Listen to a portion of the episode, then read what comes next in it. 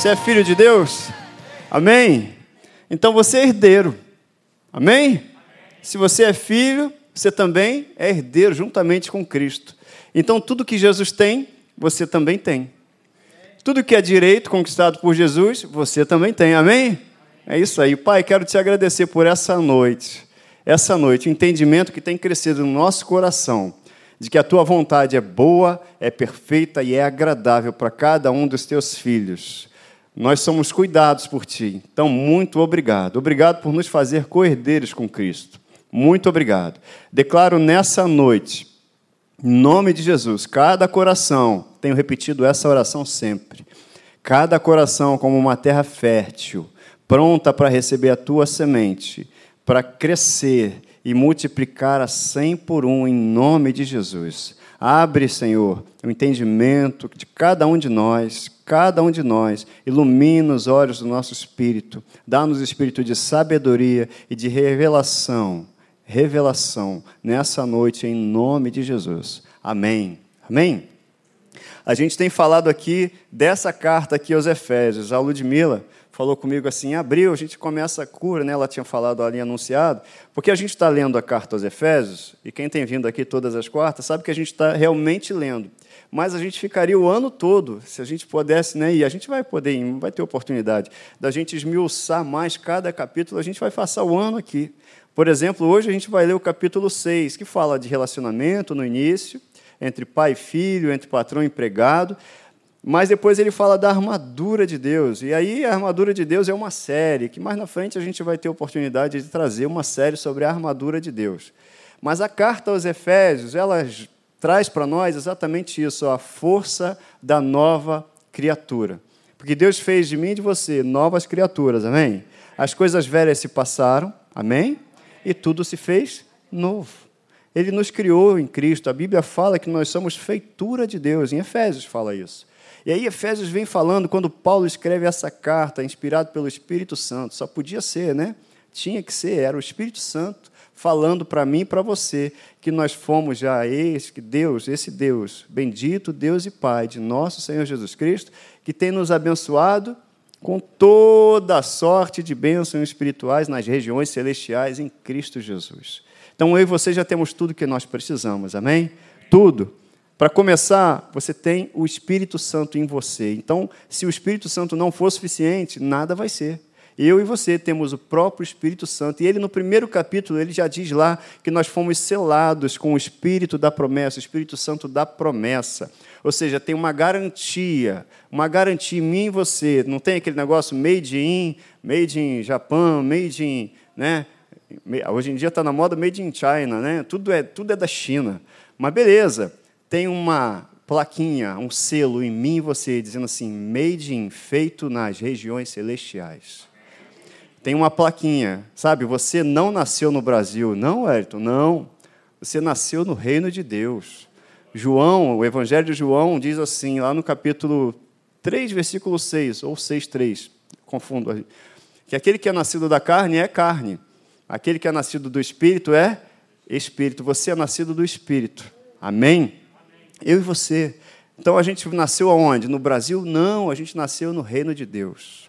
A gente nasceu no reino de Deus. Deus já tinha um propósito. E ele falou lá na primeira na carta aos Efésios, logo no primeiro capítulo ele fala que ele nos escolheu quando? Quando a gente nasceu?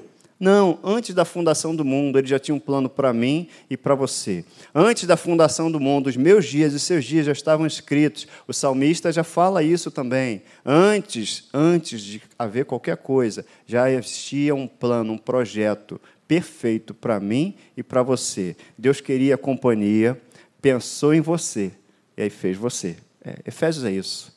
Então ele vai falando quem a gente é, como ele escolheu a gente, quem nós somos. E aí depois ele fala de um mistério que estava oculto a tantas gerações, mas a nós foi revelado. Que mistério é esse? Que nós somos parte do corpo de Cristo, que nós somos corpo do qual ele é a cabeça e que todas as coisas ficaram debaixo dos pés dele. É sensacional. Mas eu não consigo entender isso tudo, eu não consigo perceber isso tudo, ter essa revelação, sem o próprio Espírito Santo. É o Espírito Santo que abre os nossos olhos, por isso ele ora. E Paulo não ora uma vez só nessa carta aos Efésios. No primeiro capítulo ele ora e depois ele também ora mais para nós, por nós, para que a gente receba espírito de quê? De sabedoria e de revelação. Porque sem revelação, sem a iluminação do Espírito Santo, são só palavras. Mas quando eu tenho a iluminação do Espírito Santo, quando isso é revelado, sabe, não está escrito assim: conhecereis a verdade e a verdade vos libertará. Todos são livres? Não, aliás, a liberdade já foi paga para toda a humanidade. Toda a humanidade foi comprada, mas a partir da revelação da palavra de Deus, eu experimento essa liberdade. A partir da revelação da palavra de Deus, quando eu dou crédito à palavra, gera fé no meu coração, e aí eu recebo salvação. Isso para todas as áreas da nossa vida. Se eu não conheço a respeito da saúde, da cura, do trabalho de Jesus na cruz para essa área da minha vida, eu não vou exercer fé naquilo que eu não conheço. Porque eu não conheço como é que eu vou exercer fé. Não é isso? Então eu preciso de revelação. Agora, quando o Espírito Santo revela para a gente e aquilo ali se torna uma verdade para mim, porque é verdade, mas eu preciso conhecer a verdade, aquilo se manifesta na minha vida. Você está entendendo? Então a gente vai seguindo aí pelo fato de que nós somos novas criaturas, mas Deus quer que a gente viva como nova criatura. Deus quer que a gente viva a vida da nova criatura. Ele preparou caminho para mim e para você.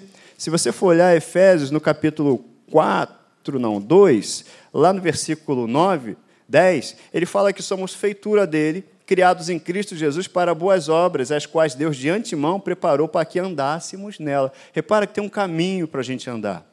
Então ele vem primeiro informando, mostrando para a gente, revelando no nosso coração quem nós somos, o quanto nós somos amados, o quanto nós somos, fomos escolhidos. A melhor coisa do mundo é ser escolhido.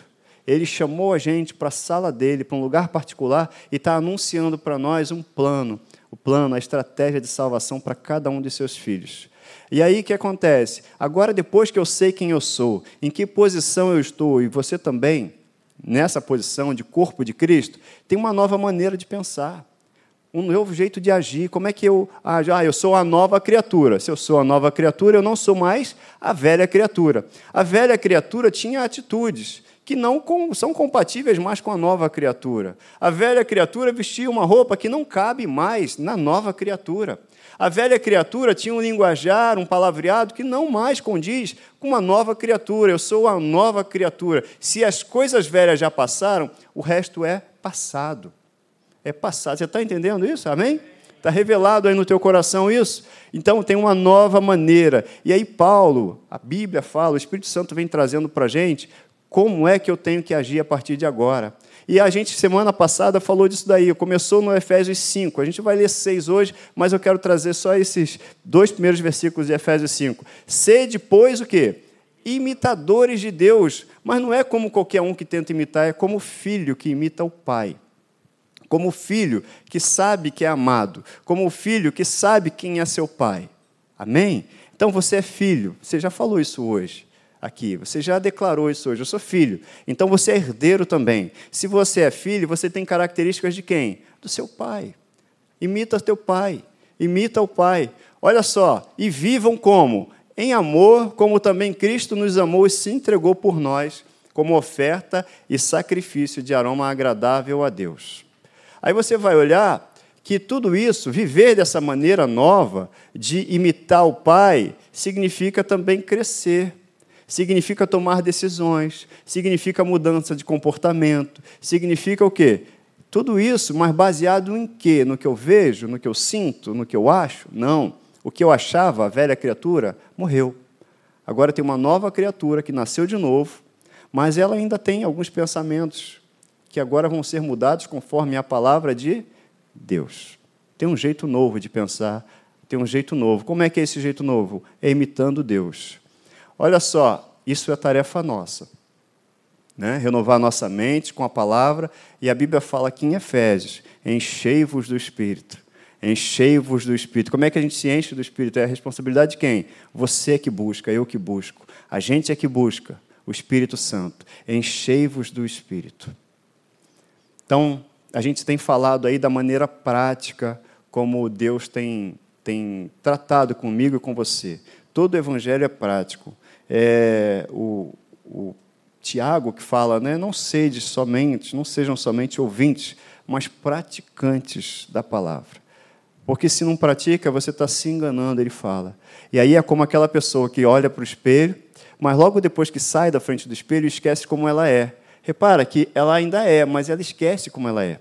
Muitas novas criaturas, muitas pessoas têm vivido, têm aceitaram Jesus Cristo, foram feitas novas criaturas, mas se ainda não sabem quem elas são em Cristo, se elas não sabem como andar com Deus, como andar dessa forma, dessa nova maneira, ela continua sendo nova criatura, sim, mas ela não vai viver tudo aquilo que Deus tem para ela. Ela não vai experimentar a boa, perfeita e agradável vontade de Deus para ela. Porque ela não vai exercer a fé, não vai exercitar a fé em algumas áreas da sua vida que Deus quer que você experimente, e eu também. Família, saúde, trabalho, tudo isso não existe uma vida secular e uma vida cristã. Existe uma vida. Existe a nossa vida. E Deus está em todas as áreas da nossa vida. Amém? Deus está em todas. Deus se interessa por todas as áreas da sua vida. Deus se interessa pelos seus relacionamentos. E, aliás, Ele é o primeiro a se interessar porque Ele quer ser a pessoa mais importante, o maior relacionamento nosso. Deus se interessa pelo seu trabalho, Deus se interessa pelos seus estudos, Deus se interessa pela tua família, Deus se interessa pela tua saúde. Doença não vem de Deus. Deus quer ensinar a gente aqui assim, ó, sentado, alegre, a, a gente ativo, para a gente sair daqui e já viver aquilo que Deus já ensinou para a gente, tem ensinado para a gente. Esse, esse é o nosso Deus. Esse é o meu Deus, é o seu Deus também? Então tá bom. E essa qualidade aí, que está escrito aí, que de semana passada é um review dos relacionamentos, qualidade vai refletir a qualidade do meu relacionamento com quem? Com ele. Se eu me relaciono com Ele, aí isso vai refletir na qualidade do relacionamento com as pessoas também. Isso vale para todas as áreas da nossa vida. Por que, Wellington? Mas até aquela pessoa, sabe, aquela pessoa que ninguém suporta, de repente você vai ser uma referência, que quando tiver, talvez você já tenha experimentado isso no seu trabalho. Cara, cuida você daquela fulana ali, lida que só você que consegue lidar com aquela pessoa. As pessoas nem sabem explicar, mas sabe por que, que só você sabe lidar com aquela pessoa ou situação? Porque você tem o Espírito Santo. E o teu relacionamento com o Espírito Santo gera resultado, gera fruto. Fruto do Espírito, amor, alegria, paz, né? benignidade, bondade, domínio próprio, que ninguém segura, ninguém tem, mas você tem. Então, você gera esse fruto. Por isso é que você é referência no lugar onde você está e será aonde você estiver, porque as pessoas nem vão saber explicar isso. Você é depois que vai dizer, mas elas vão reconhecer que você é diferente. Você é diferenciado, porque você gera fruto do espírito. E isso reflete no seu relacionamento. Amém? Então vamos lá para Efésios capítulo 6. Como a gente está falando de relacionamento, no capítulo 5 fala do relacionamento de marido e mulher, fala do relacionamento antes um pouquinho um com os outros. Agora, no capítulo 6, fala assim: Filhos, quem é filho aí, diga amém. amém. Isso, que bom que os adultos responderam que são filhos, né? Porque senão a gente fica na expectativa de que só adolescente e criança vai dizer que é filho. E os pais? Os pais não, vieram do espaço. Não viemos do espaço, entendeu? Nós não viemos do espaço. Nós também somos filhos. Amém? E aí fala assim: Filhos, obedeçam a seus pais no Senhor, porque isso é justo. Eu peguei essa outra versão aqui, chamada O Livro, que eu achei bacana demais. Vocês, filhos, porque são do Senhor, obedeçam aos seus pais, pois essa é a atitude justa. Então, ele está dando um recado para todos nós, para quem é pai hoje, para quem é filho hoje também. Eu sou pai e sou filho, né? eu não sou só pai. E aí o que, que acontece? Conforme a gente tinha falado, e está escrito em Efésios, quando a gente falou de casamento, a motivação é sempre isso, ó, é Cristo. Tudo que a gente faz, todas as coisas, quer comamos, quer bebamos, a nossa motivação é sempre Jesus Cristo. A gente não faz algo porque tem que fazer. A gente não faz algo porque vai receber isso. A gente não faz algo porque a sociedade espera. A gente faz algo porque a gente é imitador de Deus como filhos que sabem que são amados. Amém? Você é imitador de Deus. Como é que é? Jesus Cristo, ele veio justamente para ensinar isso para mim e para você. Na sequência, versículo 2 e 3 fala assim: honra teu pai e a tua mãe. Esse é o primeiro mandamento com promessa. E aí diz assim: qual que é a promessa? para que tudo te corra bem e tenhas longa vida sobre a terra. Sabe quem deu um ótimo exemplo disso? Jesus. Jesus foi o exemplo perfeito de obediência e honra ao Pai. Ele que é o exemplo. Lá em Lucas, João, capítulo 6, versículo 38, João, capítulo 4, 34, Jesus fala assim, ó: "Eu vim não para fazer a minha vontade, mas para fazer a vontade de quem? Do meu Pai." Lá em João 4, 34, ele fala: "A minha comida e a minha bebida é fazer a vontade do meu Pai, daquele que me enviou." João 17 fala assim: Olha, eu oro, ele estava orando por mim e por você, porque ele ora por aqueles que estavam ali, por aqueles que viriam a crer, eu e você.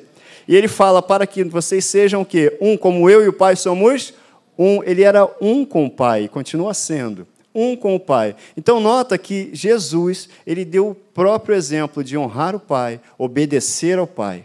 Amém, né? Maravilhoso isso. A gente pode olhar para Jesus e ver o Filho perfeito, olhar para Deus e ver o Pai perfeito. Eu não preciso olhar para experiências que estão do meu lado para saber o que é um pai. Eu não preciso olhar para experiências do meu lado para saber como é um filho. Eu posso olhar para Jesus e posso olhar para o Pai perfeito. Ele é bom. Amém? Ele é bom. Então, assim como Jesus foi, seremos também. Assim como ele é, nós seremos também. Amém, né? É muito bom a gente poder ter o exemplo, o melhor exemplo. E olha, isso não depende. Claro, Jesus reconhecia e entendia o Pai perfeito que ele tem. Na verdade, Jesus se apresenta, Deus se apresenta para mim para você como Pai, para a humanidade, justamente também por isso, sabe? É, as pessoas tinham Deus naquela época, mas Jesus veio revelar Deus como Pai, paternidade, para eu não precisar olhar para o lado e uma experiência ruim que eu tenha tido, ou que eu tenha visto, vivido, e ficar com a rejeição. Ele está dizendo assim: olha, esquece o que você já viveu e experimenta comigo a paternidade perfeita. Esquece aquilo que você já passou e experimenta comigo o que é ter um pai. O que é ter alguém que se importa com você. Por isso que a coisa mais importante é ter a revelação do amor de Deus, do quanto Ele nos amou. Que a Bíblia fala, porque Deus amou o mundo de tal maneira, de tal maneira. Sede, pois, imitadores de Deus, como filhos amados. Vocês são amados, nós somos amados. Amém? É muito bom saber que a gente é amado. Muito bom. Ah, Wellington, mas você não sabe quem foi meu pai. Já ouvi isso também, né? É, agora, e aí uma vez eu ouvi isso e eu falei: você imagina, Deus amou toda a humanidade, não amou? Ele se entregou, entregou Jesus por toda a humanidade. E fica pensando, por pior que tenha sido um pai, Deus também amou esse pai. E aí você para para pensar, Deus amou tanto, amou tanto, amou tanto, amou tanto esse pai, que olhou para ele e gerou você através dele, para que você fosse canal de salvação e de bênção na vida dele. Sensacional. Então vamos honrar nosso pai e nossa mãe para sermos canal de Deus na vida deles. Não importa o que eles tenham sido, não importa a experiência que eu tenha tido. A Bíblia não fala honra teu pai e a tua mãe se eles forem legais com você. A Bíblia fala honra teu pai e tua mãe. Ponto. Como? Como Jesus, porque você é imitador de Deus. E quem olha para Jesus vê o Pai. Amém? Porque Ele e Deus são um só. Então a gente continua Efésios 6,4. Ah, agora tem um recado para os pais, né? Pais, não irritem seus filhos. Antes, criem-no segundo a instrução e o conselho do Senhor. Tem uma maneira de criar meu filho, tem um jeito certo. Ah, Wellington, eu que sei o jeito de criar meu filho. Eu não vou dizer para ninguém como criar, mas a Bíblia diz como é que eu e você temos que criar nossos filhos. Está falando assim: criem-nos segundo a instrução e o conselho do Senhor. Você sabe que nas culturas antigas o pai ele podia castigar os filhos, podia vender os filhos, sabia? Escravizá-los. Tanto que quando alguém tinha uma dívida, como é que era cobrada a dívida? A gente tem uma história de uma viúva na Bíblia assim, né? Que ela estava com uma dívida tão grande que vieram o quê? Pegar os filhos dela como escravos para pagamento da dívida dela. Então o filho não tinha esse valor todo. Não tinha. Não é isso? Então, principalmente, havia também a cultura, em alguns, né, antigamente, de que até, até matar o pai podia matar o filho. Se ele visse que a criança, de repente, estava, eh, ia nascer com alguma dificuldade, algum problema, e, a, e aquela cultura sacrificava a criança, e pronto. Mas Deus ele fala assim: criem-nos, alimentem os filhos, deem nutrição para os filhos, mas não de qualquer jeito, segundo a instrução e o conselho do Senhor. O pai não tem que imitar nenhum outro modelo, já tem um modelo agora, sabe quem é o modelo? Da mesma forma que, como filho, Jesus Cristo é o modelo perfeito, como pai, Deus é o modelo perfeito. Sede, pois, imitadores de quem? De Deus, como filhos amados. Então eu olho para Deus e vejo como Ele cuida dos filhos. Desse jeito eu tenho que ser com os meus filhos cuidar dos meus filhos. Como é que Deus cuida de mim? Ele me sustenta. Como é que Deus cuida de mim? Ele me instrui. Deus me corrige? Corrige. Mas o prazer mesmo que Deus tem é de me instruir, é de me orientar. Porque se a gente ensina, a gente tem menos trabalho para corrigir. Se a, gente, né, se a gente ensina, se a gente aprende alguma coisa, eu não vou ser corrigido, porque se eu aprendo, eu vou fazer certo, eu vou fazer bem. Não que eu não vá errar, mas aí vai dar menos trabalho. Então, a gente tem aí o exemplo de Deus, que Deus está falando. Olha, sejam como Jesus Cristo, ele é o modelo de filho, e sejam imitadores de Deus, ele é o modelo de pai. Amém? É muito bom, né? A gente lê a Bíblia assim. E aí depois ele fala de outro relacionamento. Já falamos de marido e mulher, já falamos de filho e pai, pai e filho. E aqui ele fala, Efésios 5, capítulo 6, versículos 5 e 6. Escravos, porque naquela época tinha essa cultura de escravidão mas é empregados, vamos trazer para hoje. Obedeçam aos seus senhores, seus senhores terrenos, com respeito e temor, com sinceridade de coração, como a quem? A motivação é sempre quem? É Jesus. Repara que ele não está se metendo em assuntos sociais.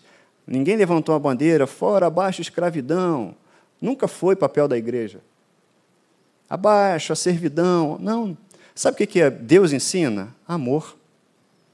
Porque se havia escravos e senhores, à medida que entra o amor no coração de um e de outro, vai haver respeito também.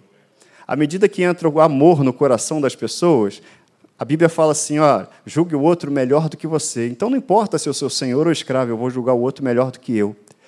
Suportai-vos uns aos outros em amor, está escrito nessa carta aos Efésios. Você entende que o reino de Deus, ele vem, ele é chegado, ele chega em nós, que é um reino de amor. Não é preciso ficar levantando bandeiras. A bandeira que existe do reino de Deus é a bandeira do amor, porque Deus é amor. E aí eu não preciso falar de mais nada, eu não preciso ficar apontando o dedo para ninguém, eu, preciso, eu só preciso falar que Deus te ama. Ele é o Pai perfeito. Jesus te ama, Ele é o Filho perfeito. E a partir disso você também tem o Espírito Santo para ser pai e para ser filho, como Ele é e nós podemos ser. Amém? Para isso que está aqui o Espírito Santo em mim e você, para ensinar a gente para botar a gente nos relacionamentos como a gente tem que ser eles. E aí fala assim, ó, com a sinceridade de coração, como a Cristo. Obedeçam-lhes, não apenas para agradá-los quando eles observam, mas como escravos de Cristo, fazendo de coração a vontade de Deus. Sirvam os seus senhores de boa vontade, como a quem? Como a Deus. Eu vou trabalhar e eu estou trabalhando, ninguém está me vendo. Não, Deus está me vendo. Eu vou trabalhar, eu vou trabalhar, ninguém está vendo. Não, o Espírito Santo está em mim. Deus está vendo. E Deus está vendo não é aquele Deus está vendo, olha, Deus está vendo, não, é não, é porque Deus está me acompanhando. Na verdade, quando a gente pensa, e tem que pensar assim, se Deus está vendo tudo que eu estou fazendo, é porque Ele se interessa pelo que eu estou fazendo. É porque Ele quer me ajudar em tudo que eu estou fazendo. É porque Ele quer me fazer bem sucedido no que eu estou fazendo. Então eu posso e devo a todo instante pedir a inspiração dele, do Espírito Santo, para fazer o melhor para fazer melhor, para me dar criatividade. Não tem ninguém no universo mais criativo do que Ele, o Espírito Santo. Ele criou. Você pode olhar para a natureza, para a natureza. Né? Quando você vê, eu gosto de ver aqueles documentários de, de animais e florestas, é, é, é, maravilhoso. Você vê que o tigre não tem uma lista, um tigre não tem a mesma lista que o outro. É sensacional isso, né? É o nosso DNA, é National Geographic, eu gosto demais daquilo. A Ludmilla fica lá, Ed, você só assiste isso, eu gosto de assistir. Eu, é, eu gosto, gosto mesmo. Mas o leão vai matar o que tá, eu estou vendo lá o leão matar, o bichinho faz parte do ciclo, mas é sensacional ver todos aqueles animais, tudo em sua ordem, tudo no seu tempo, as coisas são, são lindas. E olha, e Deus, Ele quer colocar na nossa vida tudo também no seu lugar. O que a gente tem feito aqui toda quarta e aos domingos, feito essas séries, é para arrumar gaveta. A escola, Atos, é para arrumar gaveta das nossas vidas. Porque a gente tem tanta informação, tanta informação, mas informação não é conhecimento. Conhecimento vem de um relacionamento com a informação. Tem uma informação aqui de que ele me amou, mas se eu não me relaciono com a palavra, eu não vou perceber esse amor. Eu não vou reconhecer esse amor e eu também não vou experimentar esse amor. Se eu não me relaciono com a palavra. Então, Deus quer gerar conhecimento em nós, sabe por quê? A gente vai sair por essas portas e amanhã tem que tomar decisões decisões no trabalho, decisões em casa, no dia a dia, você e eu temos que tomar decisões. E todas as decisões têm que ser tomadas baseadas no conselho de quem? Dele, do Pai perfeito. Amém? E aí fala assim, ó, não sirva, é, sirva de boa vontade como ao Senhor. Eu estou trabalhando, eu não estou servindo ao meu patrão, eu estou servindo a Deus não aos homens, porque vocês sabem que o Senhor recompensará cada um pelo bem que praticar, seja escravo, seja livre. Deus vai te recompensar. Deus sabe que você está fazendo o seu melhor. Então faça sempre o seu melhor. Sempre tem alguém vendo você. Anota essa frase. Sempre tem alguém te vendo. Seu trabalho nunca é em vão. Vocês, senhores, tratem seus escravos da mesma forma. Veja, não os ameacem, uma vez que vocês sabem que o Senhor deles e de vocês está nos céus. E ele não faz diferença entre pessoas. Para Deus não tem patrão empregado, não tem escravo e, e, e senhor. Para Deus tem filhos. Então, a, a, vontade de Deus é essa: se amem, amem uns aos outros como Cristo te amou. E aí vai ficar tudo bem, vai dar tudo certo. Efésios 6, 10. Finalmente, o que, que ele fala? Fortaleçam-se. Para quem que é essa mensagem? Para todos nós, marido, esposa, pai, filho, empregado, patrão, todo mundo. Fortaleçam-se em quem? No Senhor e na força do seu poder. A gente é que tem que se fortalecer. Como é que eu me fortaleço, Wellington? Com um relacionamento na palavra e com oração, adorando a Deus sempre. Em tudo que a gente fizer. Eu acho que eu repeti aí esse slide. Pronto, vamos para o 11 e 12. Vistam o quê? Agora que a gente vai começar a falar da armadura, que dá uma série. No futuro, a gente, daqui a pouco, a gente vai fazer uma série só sobre a armadura de Deus.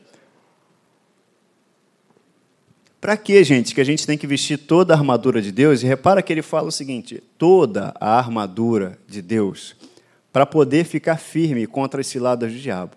Porque a nossa luta não é contra pessoas. Na sua versão deve estar, não é contra carne ou sangue. Mas é contra quem? Poderes e autoridades, contra dominadores desse mundo de trevas, contra as forças espirituais do mal. Aonde? Nas regiões celestiais. Repara que lá em Efésios, no primeiro capítulo, você foi abençoado com toda a sorte de bênção. Aonde? Em qual região? Celestial. E a sua luta em qual região? Celestial. Tudo acontece nas regiões celestiais. Wellington, você está espiritualizando tudo? É, porque o que se vê foi criado a partir daquilo que não se via. Porque a tua bênção vem do céu. Amém? A tua bênção vem de Deus, que é Espírito. Importa que os adoradores o adorem em espírito e em verdade. Então tudo acontece no reino do espírito. A tua bênção já está pronta. A oração que você tem apresentado a Deus, tudo já está pronto. Pela graça, Deus já derramou todas as coisas para nós. O que agora acontece é a gente esticar o braço, chamado fé, para trazer à existência aquilo que ninguém está vendo. Nas regiões celestiais, a nossa batalha não é contra pessoas, nunca foi. Você não vai dizer para uma pessoa que não tem o Espírito Santo, que não é nova criatura, para ela mudar os seus hábitos, para ela viver uma nova vida, porque a gente não vive uma nova vida se não tiver, se não for feito nova criatura. As pessoas fazem o que elas são. Ponto. As pessoas fazem o que elas são, elas falam o que elas têm no coração. Então a nossa luta não é contra pessoas, mas é contra poderes, autoridades, dominadores desse mundo de trevas contra as forças espirituais do mal nas regiões celestiais. Sabe como é que a gente vence? Vence com a palavra. Sabe como é que a gente vence? Vence com oração. Sabe como é que a gente vence? Vence estando debaixo da presença de Deus, na sombra do Altíssimo. Isso aí, Efésios 6,13 começa e continua falando. Por isso, vistam, repara que ele aqui fala toda a armadura. Aqui ele repete toda a armadura de Deus. para que possam resistir no dia mal. O dia mal vem só para um ou para outro? O dia mal vem para todo mundo. Mas no dia mal, se a gente estiver vestido de toda a armadura, a gente vai permanecer inabaláveis, depois de ter feito tudo isso. Está vestido com toda a armadura. E essa armadura, Wellington? Aí ele começa a dizer para a gente: mantenham-se firmes, mantenham-se firmes, perseverem, não saiam do lugar que Deus mandou você ficar. Não saiam da posição que Deus estabeleceu você.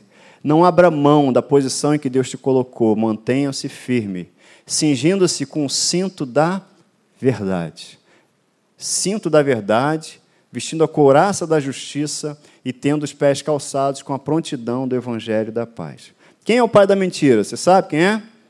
Está lá em João 8,44. Satanás, o diabo é o pai da mentira. Então ele fala o seguinte: então você vai se vestir com o cinto da verdade. O cinto é que vai manter todo o resto da armadura em você, é que vai manter a, a armadura em você. E é a verdade. Quem é a verdade? Se Satanás é o pai da mentira, por outro lado, quem é a verdade? Vou dar dica: eu sou o caminho, a verdade e a vida. Jesus Cristo é a verdade. Olha, vestindo-me de Jesus Cristo. A gente se veste de Jesus. Que se a gente imita a Deus, quem olha para mim, para você, não vê você, não vê teu CPF mais, vê Jesus Cristo. Então, vista-se com a verdade. Vista-se vestindo a couraça da justiça. A verdade, gente, é a força na vida do crente. A gente tem um compromisso com a verdade. É muito mais do que um compromisso só de falar a verdade, mas é com Jesus Cristo e aquilo que sai da nossa boca é a verdade. Ah, mas não tem uma mentira de. Uma mentirinha, não. É verdade. O que não é verdade é mentira. E a gente tem um compromisso com a verdade. Porque se não tem a verdade, o resto se desmonta, o resto cai, se a verdade não está imperando, se a verdade não está reinando ali. Aí o resto não sobrevive. A coraça da justiça, essa parte da armadura, ela cobriu o quê? Os órgãos vitais. Os órgãos vitais. Não há acusação contra os eleitos de Deus, os que são feitos justiça de Deus, coraça da justiça.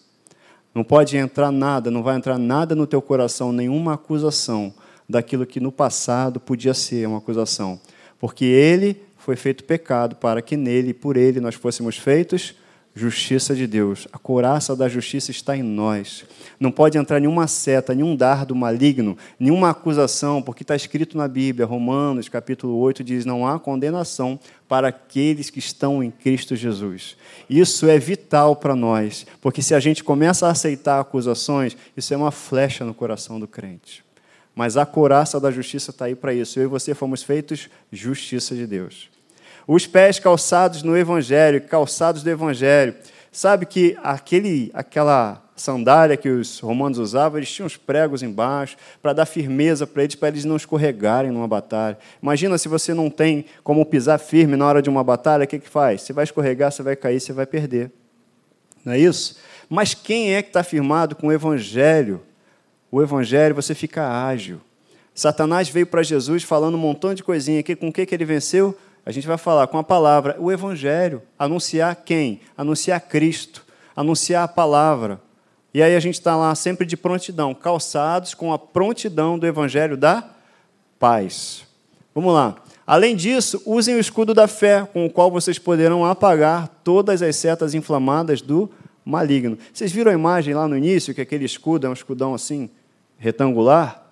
Sabe que a fé é o escudo que, imagina, por exemplo, eu, Deus me livrou, né, me, me gerou saúde, minha saúde foi atacada, mas aí, confessando a palavra, crendo na palavra, logo essa doença que veio atacar a minha saúde, eu gosto de usar esse termo, minha saúde foi atacada.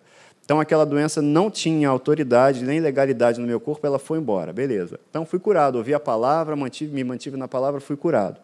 Depois encontro com alguém na rua e alguém diz assim: Ih, seu olho está amarelo. O que, que acontece? O escudo da fé é assim: eu creio em quem? Em alguém que disse que meu olho ainda está amarelo? Ou eu creio na palavra que diz assim: não, eu levei sobre as minhas costas, Wellington, Jesus falando, toda a enfermidade, a sua enfermidade eu já levei, cara. Você já é curado. A fé, em quem que eu vou crer? Isso aí vai ser um escudo. Se eu creio na palavra, isso é um escudo para qualquer outra palavra diferente da palavra de Deus. E quando eu creio e manifesto e me firmo na fé e confesso essa fé, o escudo, ele não serve só para mim. Quando eu estou junto com você e você também com o escudo da fé, isso nos protege. Imagina, um montão de escudos junto, fica aquela formação que o pessoal diz que é formação tartaruga. A fé, quando a gente está junto, confessando a mesma fé, a mesma palavra, isso nos protege. Isso me ajuda e te ajuda. Você se ajuda e me ajuda. E aí a gente fica impenetrável. Não há dardos inflamados do maligno que vão penetrar esse escudo. Amém? E aí, ele até diz, né? Com o qual vocês poderão apagar as setas inflamadas do maligno. Depois ele fala do capacete da salvação e da espada do Espírito. Capacete da salvação. Eu lembrei, sabe o que eu lembro? Lembra do filme X-Men? Todo mundo já viu? que o cara lá, um dominava a mente de todo mundo.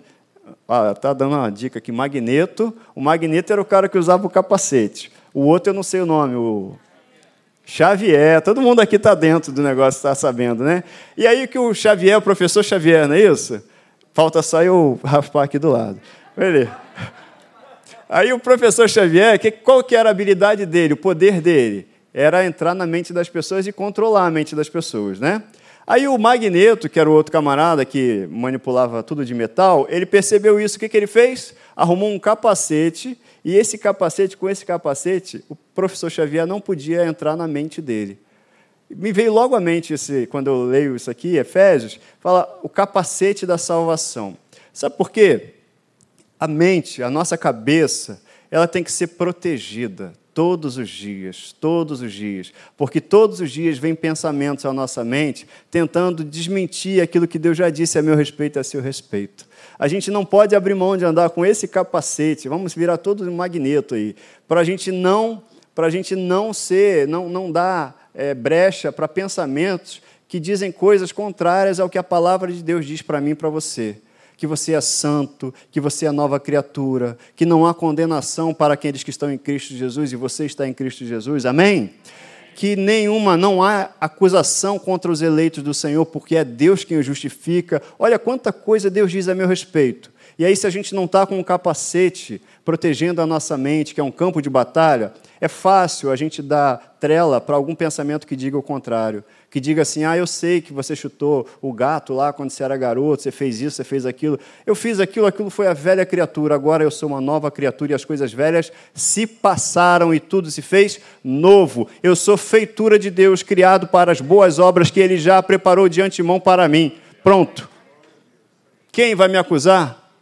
Quem vai me acusar? Não há mais condenação para aqueles que estão em Cristo Jesus, e eu estou em Cristo Jesus. Amém? Quase uma narrativa aqui de corrida de cavalo que eu fiz, né? Falei rapidinho. Isso. Mas usem o capacete da salvação. E por fim, olha, a espada do Espírito, que é a palavra de Deus. Essa espada que está lá em Hebreus também, capítulo 4, versículo 12, que fala: a palavra de Deus é poderosa, ela é viva, ela é eficaz e ela é mais afiada que qualquer espada de dois gumes. Ela vai lá e faz o quê? Ela separa alma, espírito, medula, ela é, perfeita. Jesus venceu Satanás no deserto com o quê? Com a palavra. É uma arma de ataque. Satanás vem e tenta lançar um pensamento para você, você tem o escudo da fé, o capacete da salvação, mas você também tem a espada para dizer assim: ó, sai para lá em nome de Jesus. Eu te ordeno que vá embora, sabe por quê? Porque eu tenho autoridade do nome de Jesus. Eu sou parte do corpo de Cristo, corpo do qual ele é a cabeça, e toda autoridade foi dada, e as portas do inferno não prevalecem contra a igreja do Senhor, e eu faço parte dessa igreja. Eu já fui abençoado com toda a sorte de bênçãos espirituais. Ele levou sobre si as minhas dores, pelas suas pisaduras eu fui sarado, não serei. E aí você começa, isso é espada. E a espada é para ser usada, galera. Amém? Gostei do amém aí. Hein? Gostei do amém. E a gente vence é com a palavra, gente. É com a palavra. Não é fazendo show seu diabo. Não é pedindo licença para passar pela macumba, não. Não é assim, não. A gente vence é com a palavra. Com a palavra. Deus te deu autoridade. Passou pela macumba, você tem autoridade para repreender qualquer trabalho que foi feito ali, em nome de Jesus. É sério. É para fazer isso. Se foi feito algum mal ali, a Bíblia fala que Jesus Cristo ele veio para destruir as obras do, de Satanás. Está lá. E você é corpo de Jesus Cristo, então é contigo. É você que estende as mãos. E de você é que vai emanar, sair poder. De mim e de você, porque eu e você somos parte desse corpo. Ele é a cabeça, e ele diz assim: estende a mão, estende a mão. Ele é a cabeça, diz fala, fala. Ele é a cabeça, diz assim, não fica no, fica no seu lugar, e a gente fica. Ele é a cabeça e diz para o corpo, pode andar, eu vou contigo. Ele é a cabeça e ele deu autoridade, ele tem a autoridade. E você e eu, nós, nós fazemos parte dessa autoridade, amém? E aí ele fala, para a gente estar acabando já, orem no Espírito em todas as ocasiões. Vou chamar o grupo de música aqui. Orem no Espírito em todas as ocasiões. Orar no Espírito, gente. A gente tem falado aqui os domingos. Vou, se você não, alguém não acompanhou, pega os últimos domingos antes da Páscoa. Eu tenho falado, estava falando sobre o Espírito Santo e no último domingo antes da Páscoa eu falei do Espírito Santo em nós e sobre nós. São duas obras, da habitação e a obra de poder do Espírito Santo. Orem no Espírito. A oração no Espírito, eu falei da oração em línguas, é uma oração devocional, primariamente devocional. A Bíblia fala que aquele que ora em outras línguas, está lá, 1 Coríntios capítulo 14, não fala a homem algum, porque homem algum entende, mas fala a Deus. Orem no Espírito. Quando? Quando? Quando, Wellington? Em todas as ocasiões. Com toda oração e súplica. Tendo isso em mente, gente, tudo isso que foi falado, é Paulo falando assim, tendo tudo isso em mente, estejam atentos e perseverem na oração por todos os santos. Quem são os santos? Nós. Quem são os santos? Aqueles que estão em Cristo. Todos os santos. Orem no Espírito. A oração no Espírito é uma oportunidade para mim e para você da gente crescer na consciência de que nós somos seres espirituais. Eu citei aqui João capítulo 6, versículo 3. Vou até conferir se não é 3, 6. 3,6.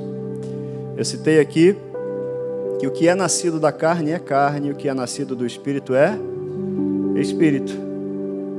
Pedi para você ficar de pé, a gente vai orar, já encerrar. Quem nasce na Alemanha fala alemão. Quem nasce na França fala francês. Quem nasce na, na, na Espanha fala espanhol. E aí, no dia, eu até perguntei: você nasceu aonde? Muita gente respondeu: Eu nasci no Brasil. Te dar uma notícia: você nasceu no reino do Espírito. Então, teu espírito já fala esse idioma, não é isso?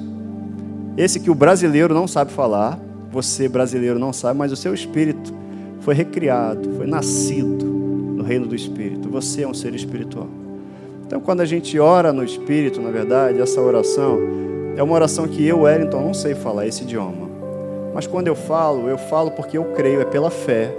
Eu creio no que está escrito na Bíblia. E a Bíblia diz assim: que foi derramado a profecia do profeta Joel, já foi cumprida, de que Deus derramaria sobre toda a carne do seu espírito.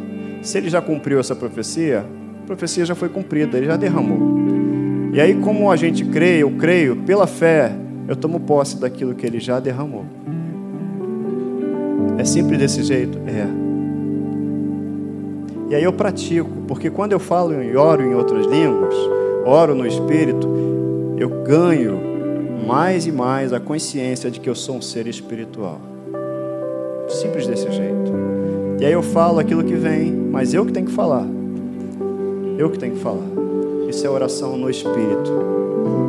Aquele que fala em outras línguas não fala a homem algum, mas fala, ora, a Deus. A Bíblia fala também em Romanos, no capítulo 8, acho que no versículo 16, diz assim que quando a gente não sabe nem como orar, Ele nos assiste. O Espírito Santo nos assiste. Ele intercede por nós com gemidos inexprimíveis. É sensacional a assistência que a gente tem, né? Você não está sozinho. Deus te resgatou do império das trevas, te trouxe para o reino do Filho do seu amor e não te deixou sozinho. Ele colocou o seu Espírito, o Espírito Santo em mim e você, para assistir a mim e a você, dar assistência e quando a gente não sabe nem o que pedir, a gente simplesmente abre a boca e ora. Eu sou um ser espiritual. Aralabá, xerede, canta, naralabás. Aralabá, xerede, canta, naralabás. Desse jeito.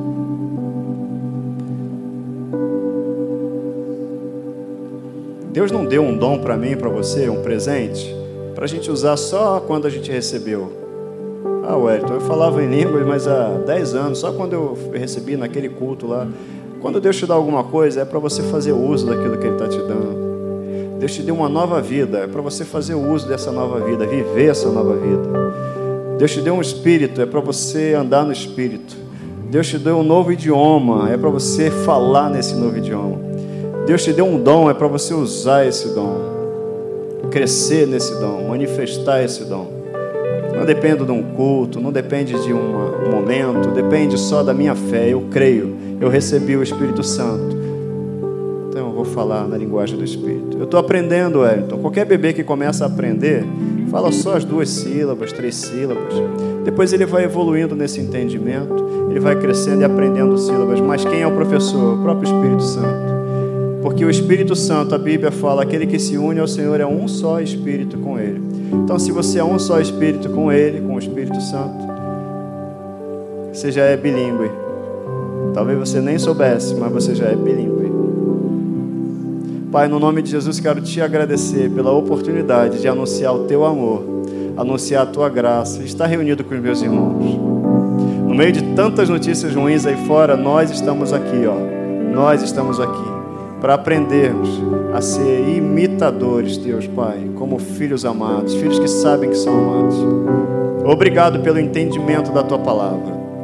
No nome de Jesus, muito obrigado pela revelação nessa noite, revelação do teu amor, revelação de que nós somos filhos, que nós somos herdeiros, que a saúde já foi conquistada na cruz por nós, que nós fazemos parte do teu corpo, Jesus. Muito obrigado. Obrigado. Nós te adoramos, Pai. Nós te exaltamos. Te exaltamos. Eu quero fazer um convite nessa noite. Você que está aqui, e você que está em casa também. Se você não declarou Jesus Cristo como seu Salvador e Senhor da sua vida, a Bíblia fala assim, a gente ouve fora, né? Muita gente falando assim, ah, todo mundo é filho de Deus, todos são filhos de Deus. Não. A Bíblia, e a gente segue a Bíblia, a gente é fiel e crê na Bíblia. A Bíblia fala assim, que há os que, a todos quanto o receberam, João capítulo 1, versículo 12. A esses foi dado o poder de serem feitos filhos de Deus. E lá em 1 João, 1 João capítulo 5, eu quero ler aqui.